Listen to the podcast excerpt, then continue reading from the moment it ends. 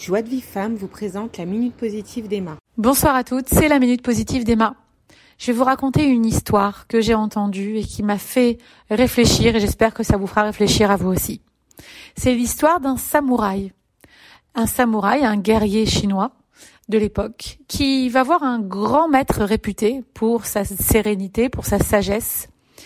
Et il va le voir et lui dire à ce grand maître, lui poser la question, Grand maître, qu'est-ce que le paradis et qu'est-ce que l'enfer? Et le grand maître lui répond, Qui es-tu? Il dit, Je suis un samouraï. Le grand maître lui rit au nez, lui dit, Toi, un samouraï? On dirait un mendiant on dirait un vagabond, tu n'as pas l'air d'un samouraï. Et le samouraï, en colère, tire son sabre et va pour lui trancher la tête. Et au moment où il va lui trancher la tête, le, le sage lui répond, lui dit, mais je n'ai même pas peur de toi.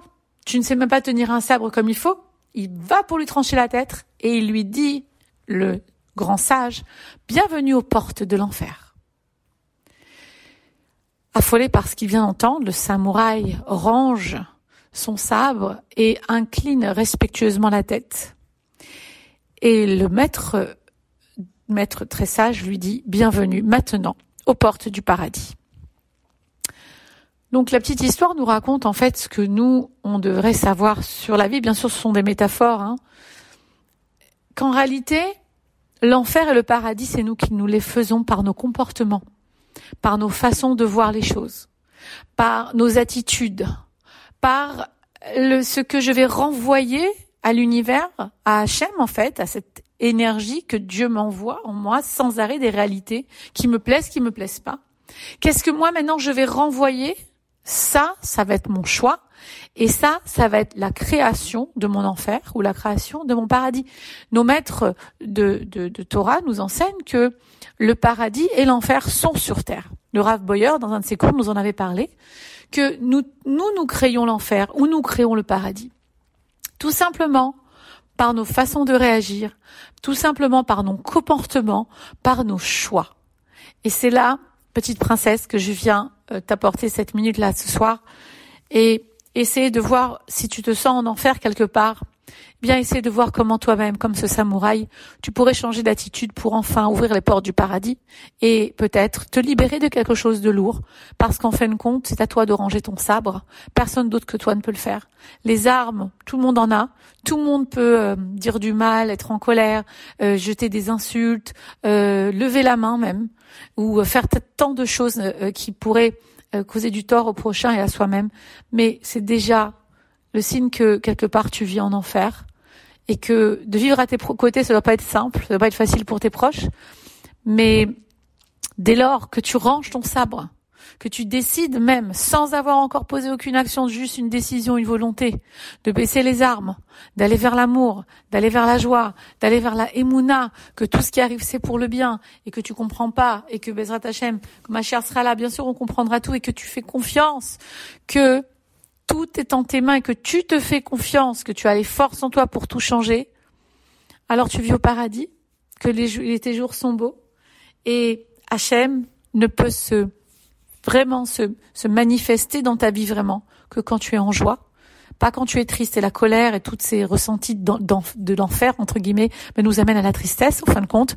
Et donc Hachem ne vient jamais jamais euh, ici dans la dans, dans, dans la la configuration où l'être humain est triste parce que s'il est triste par définition c'est qu'il a oublié que Dieu existe. Voilà. Donc cette petite histoire et d'anecdote courte j'espère qu'elle te fera avancer comme moi ça l'a fait. Pour te rappeler dans cette minute aussi que j'ai envoyé un lien qui est juste euh, avant la minute par rapport aux institutions du Ravarouche. Et je tiens personnellement à m'engager avec le Rav parce que ce qu'il fait, c'est Pachout, c'est extraordinaire. Il est d'une, il est incroyable. Il fait tellement de choses. Il veut tellement que le Ham Israël, euh, tout le monde soit heureux, tout le monde ait de l'argent, tout le monde est chaud en hiver, tout le monde ait à manger. Il se soucie de toutes les institutions, comme le petit film que vous allez voir. Si vous l'avez pas vu, regardez-le. S'explique en long, en large, en travers de ce que le Rav Arouche fait pour euh, les communautés ici, en tout cas en Israël, ce qu'il peut faire, et je crois peut-être même en dehors d'Israël. Juste, s'il vous plaît, essayez de, de, les aider, d'envoyer des dons. Euh, voilà, ce n'est vraiment que que du recède et que, que de l'aide et il en a bien besoin parce qu'il y a énormément de gens qui ont froid en hiver, qui ont faim. Euh, le, vraiment, le, taux de seuil de pauvreté en Israël est très élevé cette année. Et euh, bon, comme dans tous les pays avec le Covid, c'est sûr, mais nos frères juifs ont besoin de nous. Voilà. Le Ravarouche, c'est quelqu'un de, de, de, de, fort, de, de, de avec un amour immense pour le peuple d'Israël, qui est quelqu'un de sincère et d'authentique et qui et qui mérite qu'on le soutienne dans ses institutions. Alors faisons partie du maillon de cette chaîne magnifique qui va euh, nous aider, qui va qui va aider le le, le monde et la, et la Géoula, en tout cas se libérer, à venir plus vite et le monde à aller mieux. Je vous embrasse, ces princesses, très vite.